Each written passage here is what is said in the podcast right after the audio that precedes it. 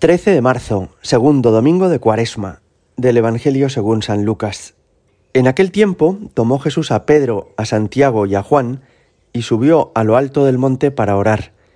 Y mientras oraba, el aspecto de su rostro cambió y sus vestidos brillaban de resplandor. De repente dos hombres conversaban con él. Eran Moisés y Elías, que apareciendo con gloria, hablaban de su éxodo que él iba a consumar en Jerusalén.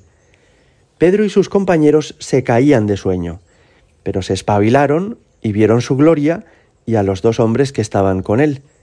Mientras estos se alejaban de él, dijo Pedro a Jesús, Maestro, qué bueno es que estemos aquí.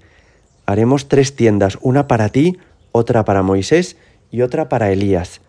No sabía lo que decía. Todavía estaba diciendo esto cuando llegó una nube que los cubrió con su sombra se llenaron de temor al entrar en la nube, y una voz desde la nube decía, Este es mi Hijo, el elegido, escuchadlo. Después de oírse la voz, se encontró Jesús solo. Ellos guardaron silencio y por aquellos días no contaron a nadie nada de lo que habían visto. Palabra del Señor. Hoy hemos escuchado en este Evangelio el relato de la transfiguración. Se llama así transfiguración porque en este día Jesús cambió de aspecto. En realidad no es la primera transfiguración de Jesús. La más importante transfiguración del Señor fue cuando, dejando el cielo, vino a la tierra y tomó nuestra condición, se hizo humano como nosotros. Esa fue la primera vez que el Verbo eterno de Dios cambió de figura, cambió de aspecto y empezó a mostrarse como un ser humano. En realidad, lo que sucede en esta transfiguración que hoy hemos escuchado es que pudieron ver los apóstoles su verdadera identidad. Es decir, que bajo la apariencia humilde de la carne humana, que Jesús se ha hecho hombre, verdadero hombre, como nosotros, pudo, transparentarse su gloria divina, su poder, su majestad. Y esto a ellos les dejó verdaderamente impresionados. Les pareció espeluznante pensar que Jesús, con quien han convivido, que es su amigo y que es tan normal en el trato, encierra una identidad profunda que es asombrosa. Él es Dios mismo hecho hombre. Pero además en aquel momento pasaron otras cosas en las que también nos fijamos y que también encierran un mensaje precioso para nosotros. Por ejemplo, que conversaban con Jesús Moisés y Elías. ¿Cómo es esto posible? puede pensar alguno, si vivieron varios siglos antes que Jesús. Pues sí, aunque vivieron antes siglos, varios siglos antes que Jesús, aquel día se aparecieron allí y conversaban con Jesús, ayudándonos a entender que Jesús es la plenitud de la revelación, que todo lo que los patriarcas y los profetas habían anunciado desde siglos antes, se cumple en Jesús, que todo lo que Dios nos había enseñado sobre Él mismo durante tanto tiempo, ahora se ha hecho carne en Jesús. En Jesús tenemos la plenitud de la revelación.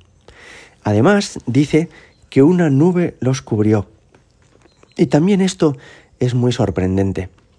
Seguramente todos sabéis que Dios se sirve de las nubes para hacer notar su presencia en la, en la historia de la salvación.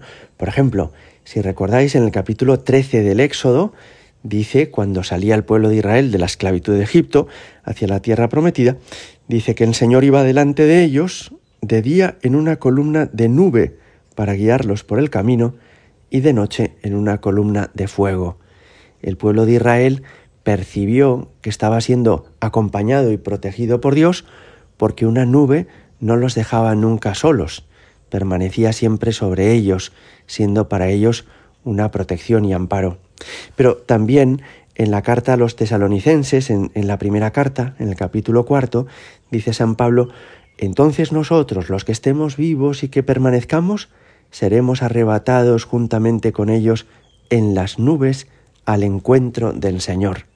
De modo que para San Pablo, llegar al cielo es ser arrebatados en la nube, es ser incorporados a esa nube que contiene a Dios mismo. O en el libro del Apocalipsis, cuando dice San Juan, y miré y he aquí una nube blanca, y sentado en la nube estaba uno semejante a un hijo del hombre que tenía en la cabeza una corona de oro y en la mano una hoz afilada. Se refiere a Jesucristo, que está sentado a la derecha del Padre, coronado en gloria después de su resurrección, y que Juan ve que está sobre la nube. De manera que cuando viene una nube sobre ellos en este momento de la transfiguración, ellos entendieron que es Dios mismo, porque además es que les dirige la palabra y una voz les dice, este es mi Hijo, el elegido, escuchadlo. También esto debió de sorprenderles enormemente. Hoy nosotros estamos ya acostumbrados a decir que todos somos hijos de Dios, porque ciertamente la mayoría de nosotros hemos sido bautizados, pero en aquel momento referirse a una persona como el Hijo de Dios era algo insólito. No, no, el pueblo de Israel era el pueblo escogido de Dios, y los israelitas eran cada uno de ellos criaturas de Dios que estaban a su servicio. Pero hijo, hijo, hijo es una cosa muy seria, muy importante. Nadie puede decir yo soy hijo de Dios, porque de la misma manera que los animales tienen crías que son animales y que los seres humanos tenemos hijos que son humanos como nosotros, si Dios tiene un hijo, ese hijo es Dios como Dios Padre. Y así es en realidad. Jesucristo es el Hijo eterno de Dios. Este es mi Hijo, escuchadlo.